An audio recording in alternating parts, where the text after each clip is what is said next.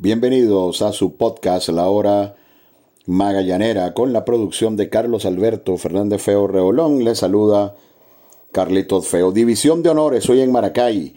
Los navegantes del Magallanes dividieron ante el equipo de Caribes de Anzuategui y perdieron el primero 1 por 0, ganaron el segundo en extra innings, siete carreras por cuatro. Para de esta manera finalizar su serie particular ante Anzuategui con dos ganados y dos perdidos. Anzuategui en este momento tiene el mejor récord del torneo, por lo que importante haber podido llevarse dos de cuatro en esta serie particular. En el primer encuentro, Magallanes tuvo pocas oportunidades ante los envíos del zurdo Liarvis Breto y los relevos de Jason Vilera y José Quijada. Hay que apuntar que Magallanes estuvo fuera de acción hoy a Mark Flores por problemas en el hombro derecho.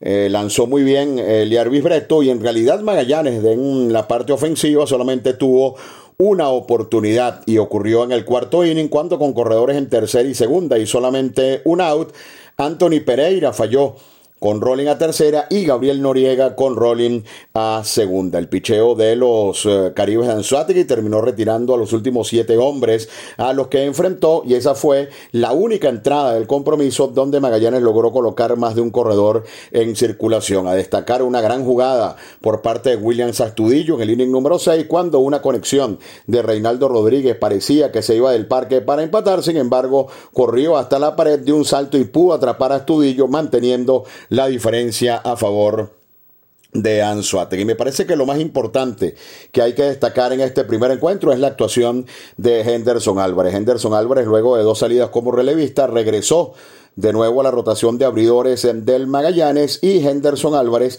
comenzó el juego que parecía que iba a, explotar temprano. En el primer eh, inning le conectaron tres sencillos más un boleto y el equipo de, Caribe solamente pudo anotar en una oportunidad.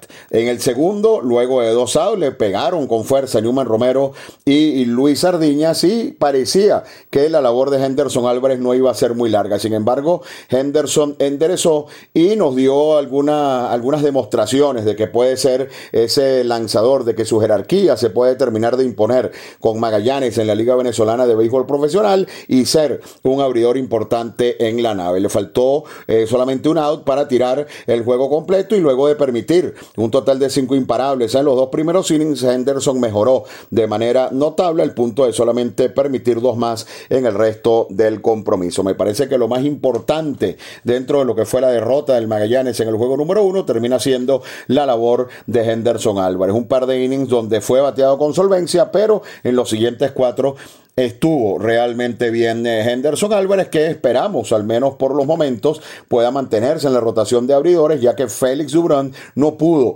trabajar en este primer juego como lo tenía pautado. Y el segundo juego de la doble tanda, eh, Magallanes también parecía que iba por el mismo camino. Eli Jiménez fue el pitcher abridor y Caribes de Anzuategui en el primer inning tuvo muchísimo movimiento en las bases y en una jugada que se entendió muy poco. Ordenaron un doble robo con César Valera de corredor en primera, se fue a la conquista de la segunda y en la misma jugada vino al home Williams Astudillo. Lo pusieron out y luego terminó ponchándose Eric Castillo. Parecía un inning mucho más grande de dos carreras para el equipo de Caribe, sin embargo, Eli Jiménez pudo, eh, ayudado con esa jugada en el home, cerrarlo con tan solo un par de anotaciones. Y Eli Jiménez avanzó un total de tres entradas en las que permitió solamente un par de carreras. Eh, fue relevado por um, Joan Quijada, quien volvió a lanzar muy bien en el inning número 4 y esto le dio la oportunidad a Magallanes para poder marcar sus primeras carreras eh, del día y poder regresar en el marcador. En un dramático quinto inning, Carlos Pérez conectó eh, un sencillo al jardín central, luego Gabriel Noriega falló de pitcher a primera, avanzó a segunda Carlos Pérez y posteriormente con la cuarta bola al bateador Arturo Nieto, la bola se escapó Eric Castillo disparó rápido sobre tercera. Carlos Pérez en principio fue decretado out después de casi 10 minutos de revisar la jugada. Dejaron safe en la tercera almohadilla Carlos Pérez y se presentó Angel Bielma, quien ha desarrollado una impresionante capacidad de producir extra bases en lo que va de campaña. El domingo en el segundo juego pegó tres dobles y aquí se bajó con larguísimo triple por el jardín derecho. Un batazo que por casualidad, casualidad no se fue del parque y allí se igualaron las las acciones a dos carreras. Y de aquí en adelante, bueno, la Reinaldo dependencia del Magallanes. En el sexto inning, Reinaldo pega doble, luego em, de un out, y cuando Albert Martínez pega un roletazo por el campo corto, Sardiña se entretuvo un poquito, además la conexión no fue muy fuerte, hizo el disparo a la inicial, retiró a Albert Martínez, pero Reinaldo Rodríguez, quien había tomado mucho terreno en segunda, se vino para la goma y anotó en carrera. Hace todo para el Magallanes. Reinaldo Rodríguez corriendo, bateando promedio, bateando con fuerza, jugando la primera almohadilla, se ha convertido en un importado de lujo para los eh, navegantes. Y luego de que empatara el juego el equipo de Anzuati en el sexto inning, hoy eh, no sabemos qué terminó ocurriendo con Deolis Guerra, que no apareció en el juego. El sexto inning, como ustedes saben, era de Deolis Guerra y Vizcaya comenzó eh, caminando a Williams Astudillo y después cuando parecía que Brandon Quintero podía salir del inning, Andrew Monasterio pegó hit al centro que terminó igualando las acciones. Llegó Jorge Rondón, trabajó el séptimo inning sin problemas y nos fuimos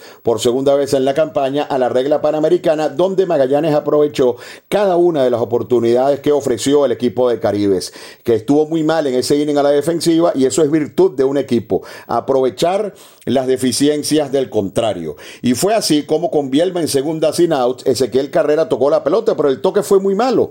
Le salió de frente el y Bielma no se movió de la segunda almohadilla. José Ascanio se confundió, le quitó la mirada a la pelota, la perdió y Magallanes colocó corredores en segunda y primera. Enseguida Jordan Manduley también fue enviado al sacrificio, tocó la pelota por los lados de Ascanio, Ascanio cayó mal al momento de hacer el picheo y la jugada se convirtió en un infligid para que apareciera nuevamente, vamos a tener que comenzar a decirle San Reinaldo y le tiró un picheo que estaba abajo y afuera y disparó una línea floja por primera por, arriba del primera base Leandro Cedeño que se convirtió en doble para producir las dos carreras que pusieron adelante al equipo de los navegantes del Magallanes que posteriormente aprovecharían un error también del primera base eh, Leandro Cedeño con un disparo al home plate para anotar las otras dos carreras que a la postre terminaron eh, por colocar las siete carreras del equipo del Magallanes. En esa jugada un rolling al pitcher Ascanio se tardó un poquito en tirar a primera y Manduley corriendo muy bien, se vino para el home. El disparo, insisto, fue malo, pero incluso de haber sido un disparo bueno, Manduley iba a llegar safe a home. En el siguiente inning, eh, ya para terminar el juego, Rondón tuvo que salir para su segunda entrada eh, de trabajo y Williams Astudillo conectó un rolling al campo corto. Astudillo no corrió.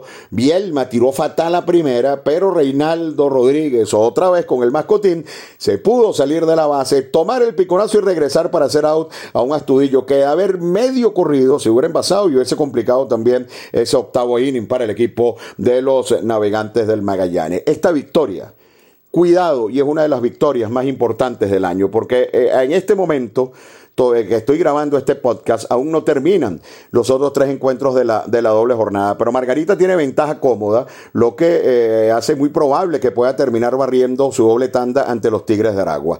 Cardenales de Lara tiene ventaja cómoda ante el equipo de los Tiburones de la Guaira, lo que hace muy probable que también termine barriendo el equipo de Cardenales. Y las Águilas del Zulia le están ganando también a los Leones del Caracas, lo que también le da probabilidad de barrer a los Leones. ¿Qué hubiese significado esto? De hecho, ojo, de hecho, Ganando uno y perdiendo uno es una jornada negativa para Magallanes porque los otros tres equipos de la división es muy probable que le puedan descontar un juego completo a los navegantes. Pero imagínense ustedes si hubiesen sido dos derrotas, hubiese sido una jornada pero sencillamente fatal. Así que este segundo encuentro donde Magallanes logra ganarle a Caribes de Anzuategui da un respiro. Es probable que eh, Magallanes abandone de nuevo el primer lugar, caiga el segundo y sea igualado por el equipo de los Bravos de Margarita, pero ha podido ser una jornada eh, mucho peor de acuerdo a cómo se están moviendo el resto de la jornada, donde los equipos de la división occidental han tenido notoriedad hoy en la jornada. Mañana hay un encuentro importante para Magallanes como todos. Magallanes va a enfrentar al equipo